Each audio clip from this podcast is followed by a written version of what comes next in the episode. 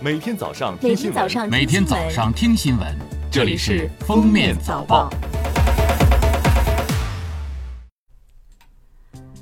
各位听友，早上好！今天是二零二零年五月十四号，星期四，欢迎大家收听今天的《封面早报》。首先来听时政要闻。十三号，在国务院联防联控机制新闻发布会上，国家卫生健康委新闻发言人、宣传司司长宋树立表示，五月十二号新增本土确诊病例六例，均与此前聚集性疫情相关。目前国内疫情形势总体稳定，但是散发性病例引起聚集性疫情风险不容忽视。中国疾控中心流行病学首席专家吴尊友介绍，不用戴口罩的几类情形：一、户外宽敞的地方，比如操场、公园、街道等人员稀少地方；二、在家里；三、在低风险区的工作场所，比如工地、工厂；四、户外运动；五、不经常外出出差情景下。在低风险地区，相对固定环境的情形都没有必要戴口罩。同时，他介绍到需要戴口罩的几类情形：一、空气流通不好、密闭地方，像飞机、地铁、公交车、高铁等封闭的交通工具；二、封闭的公共场所，比如电梯；三、特别注意的是医院、公共服务窗口、银行柜台、超市的收银等。中国疾控中心环境所所长施晓明介绍，在中高风险区，影剧院需要按照当地规定执行，建议暂缓营业。低风险地区影剧院开放要做好六个方面：一、开业前要做好消毒防疫物资准备；二、完善预约购票渠道，现场采取非接触扫码的方式；三、限流分散就座。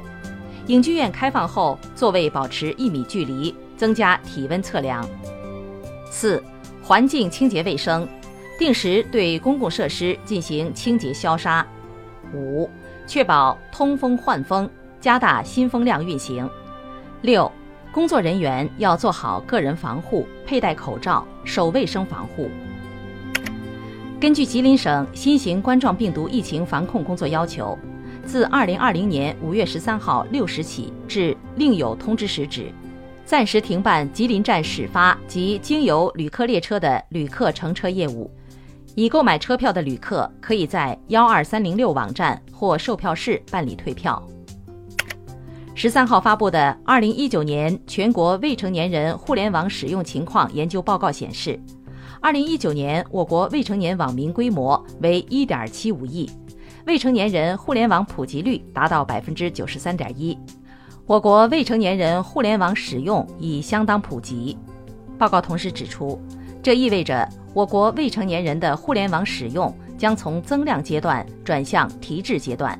重点是如何利用互联网帮助未成年人更好的生活学习。在十三号举行的中国民用航空局例行新闻发布会上。民航局运输司二级巡视员金俊浩表示，目前我国民航客运航班恢复量不到百分之六十，各航空公司积极开展客机载货业务，进行市场自救。不过，最新统计显示，四月份民航主要生产指标同比降幅较上月均有所收窄。近日。人社部等四部门印发关于做好二零二零年中小学、幼儿园教师公开招聘有关工作的通知，加强中小学教职工编制保障，加大幼儿园教师补充力度，按要求对教师公开招聘实施先上岗再考证措施。在二零二零年十二月三十一号前招聘高校毕业生的，不得将取得教师资格证书作为限制性条件。下面是今日热点事件。北京市教委相关负责人介绍，从六月六号起，北京的高校具备校园疫情防控条件的，可安排毕业年级学生自愿返校；其他年级具体复课时间由学校结合工作实际自定。全市普通中学高一、高二年级、初一、初二年级和小学六年级将于二零二零年六月一号返校上课。小学四年级、五年级于六月八号返校上课，一至三年级同步做好返校准备。具体返校时间视情况另行通知。六月八号起，具备开园条件的幼儿园也可陆续开园。家长根据自愿原则确定幼儿入园需求。五月十三号，中消协首次就蜂巢快件箱事件发表观点。中消协表示，设立在小区内为消费者提供的智能快件箱服务，应当纳入小区物业服务业务范围，合理保管期限内不应单独收取服务费用。对于确有需要。超期限使用智能快件箱服务的，其收费标准的确定宜参照公共服务价格管理方式确定，而不能简单通过市场化机制解决。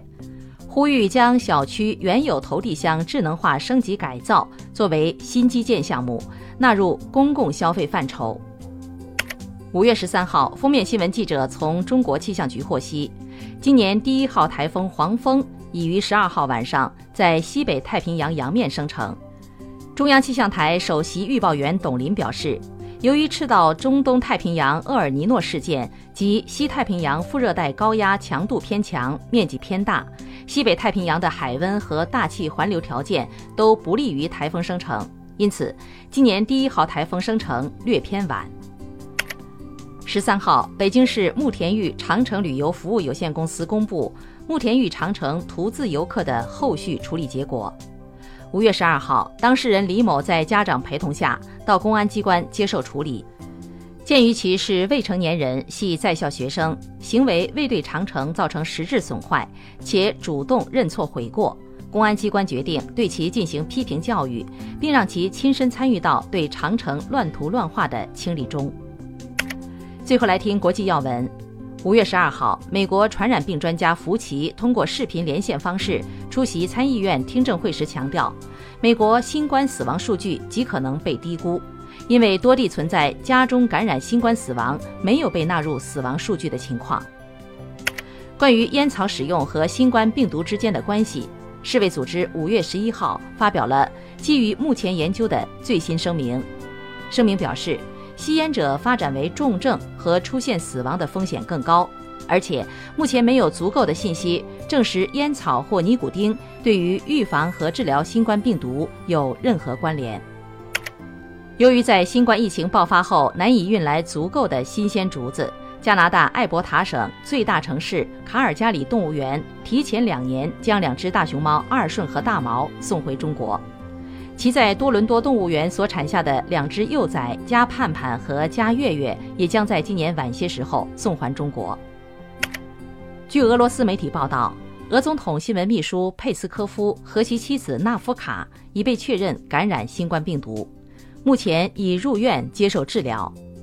感谢收听今天的封面早报，明天再见。本节目由喜马拉雅和封面新闻联合播出。